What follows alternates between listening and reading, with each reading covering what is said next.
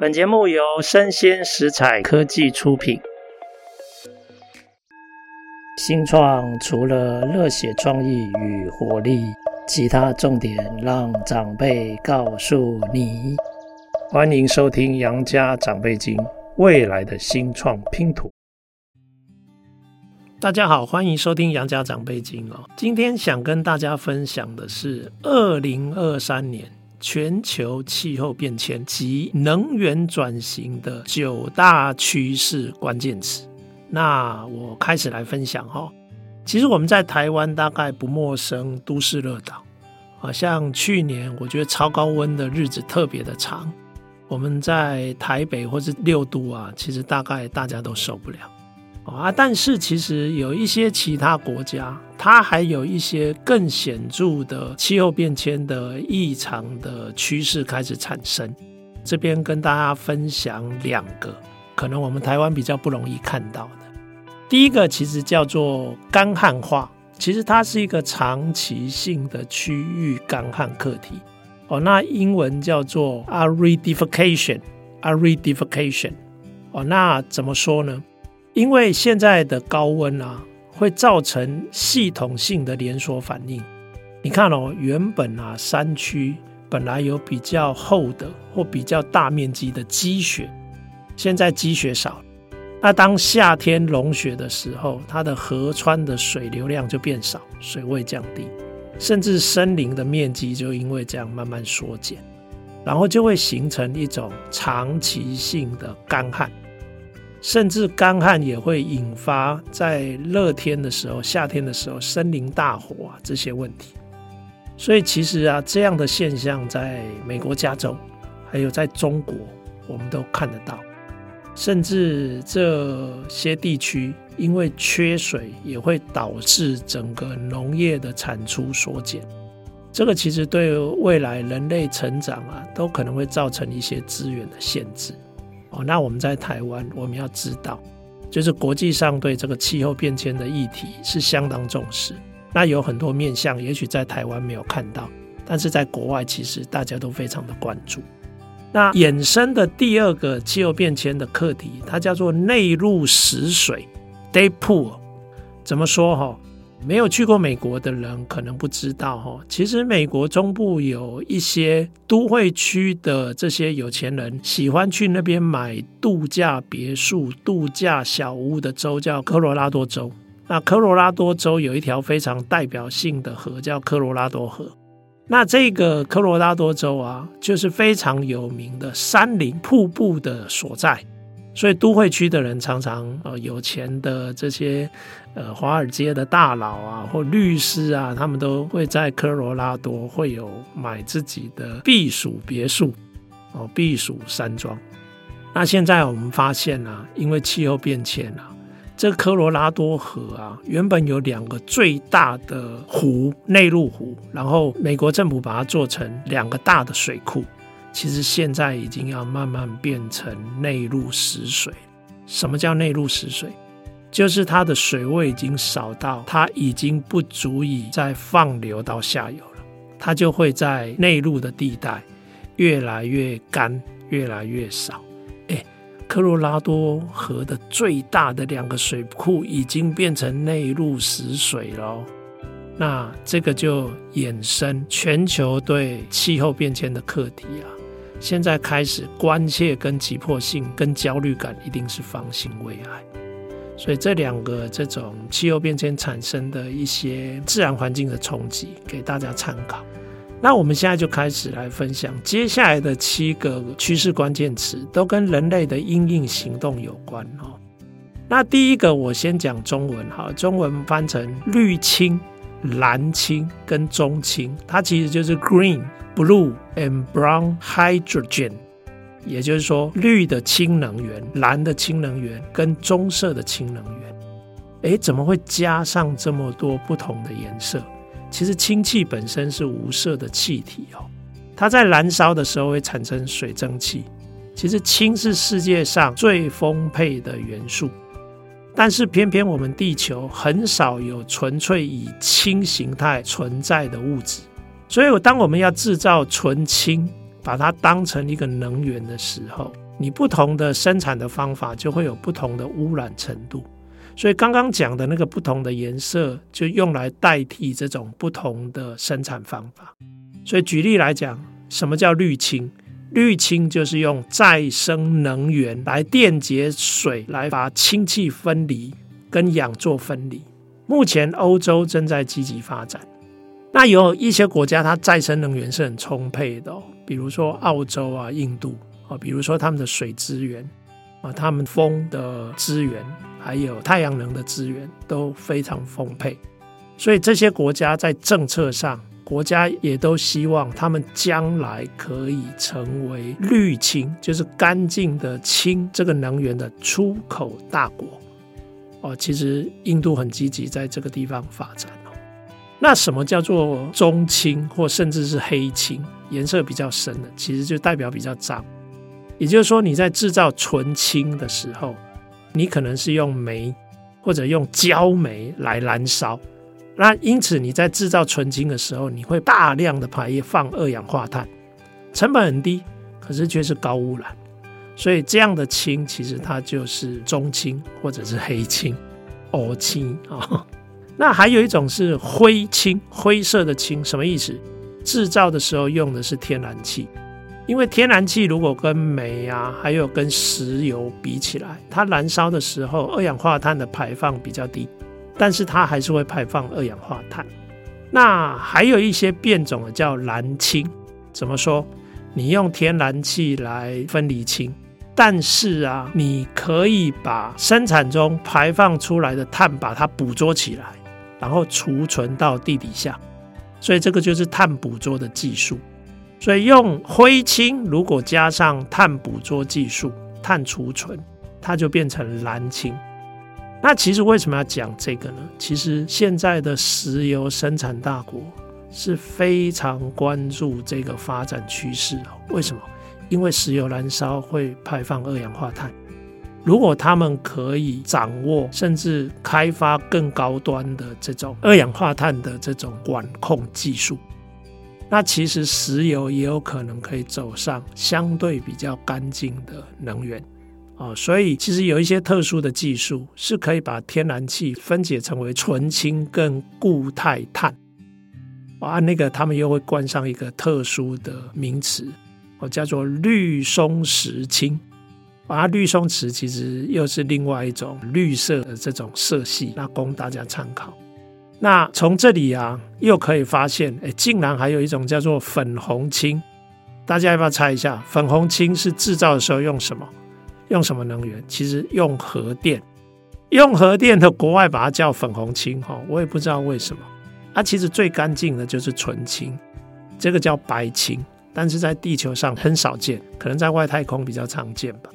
那第四个这个关键词哈，叫做再气化 （regasification）。为什么会有一个再气化？其实它就是液态天然气。把它再度还原成为气体拿来用，啊，为什么会有这个词？因为现在啊，俄乌战争啊，整个欧盟啊都抵制俄国的天然气。那其实俄国也用天然气来修理欧盟，修理北约国家。那现在他们只好啊，改向其他国家购买天然气。因为天然气如果要向其他国家，比如说美国或者中东的卡达购买的话，它就要先转成液态天然气，然后用油轮来运送。那液态天然气其实啊，它怎么做？它是把天然气冷却到负一百六十二度 C，天然气就会转成液态，而且体积会缩小到变成六百分之一。所以这些液态的天然气是可以用一般的海运来运输的，就不会走油管。这个就让整个欧盟有办法跟其他的跨洋的国家来购买。但是现在的问题会在于说，当这些液态的天然气送到欧洲的沿岸港口的时候，你要再把它再气化，就是 regasification。但是这个再气化需要设备。如果是盖在这种港口陆地上，它新建非常花费时间，现在一个替代的方法就是把这种浮动储存跟再气化的设施啊，直接放在船上，所以就有这样的船。那德国光去年就已经租用了五艘，那接下来会租用更多，所以就等于说，现在整个欧洲除了戒断俄罗斯的能源之外，这个石化就是石油之外，包括天然气，它也不再向俄国购买，那它就必须向美国啊、卡达这些国家购买，所以它一定会先使用液化天然气。然后到了沿海，到了沿岸的时候，到了港口的时候，再用船只上面的设备把它再气化。这个在未来会蛮常看到的哦。哦，那有些人会说，这难道不是一个短期应急的现象吗？我要说的是，不会哦，因为天然气呀，比石油还要再干净一点，就是它排放的二氧化碳比较少，所以其实不止欧盟会用。其实很多现在制造的东南亚国家，他们现在都还大量的使用煤在发电，所以这些天然气啊，其实它的供应的国家是可以把这些相关的天然气卖给这些工业的发展中国家，比如说像东南亚啊，或者像南亚、印度啊，那这些国家为了要呼应整个全球净零减碳。他们也必须要使用比较干净的能源，所以天然气不失为是一个替代比较污染的煤矿的这种能源的一个替代的选项。所以再气化这个会是一个蛮重要的未来的全球能源市场的一个趋势。啊，再来就是合成燃料跟电子燃料，它就叫做新 fuels。或 e-fuels，那这个合成燃料是怎么做的呢？它是用再生能源生产的哦，比如说你用太阳能或电能来电解水，然后分离出氢跟水，然后再把氢跟二氧化碳结合，变成碳氢化合物。那这个二氧化碳哪里来？其实它可以从产业的排碳来，所以其实这个就是碳的再利用，一样是减少碳排。这也是碳捕捉的一种形式，或者它也可以从大自然抓下来。所以这一类的合成燃料跟电子燃料，它就会变成我们地球现有的可用能源里面比较低碳足迹的燃料。它最理想可以变成碳中性。那目前预期比较会大量使用的，可能会是在海运跟空运的这些液态燃料。大概会用这一类的合成燃料哦，那这个在未来其实会越来越常见哦。那这是第五个重要的趋势关键词。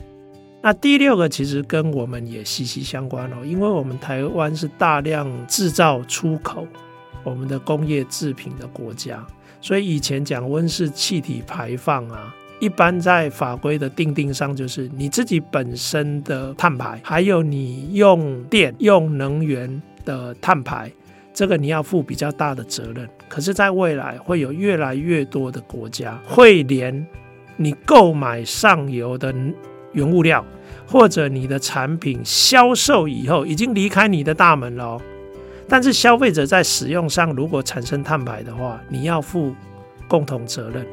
法规会越来越广泛，会扩向范畴一、范畴二、范畴三。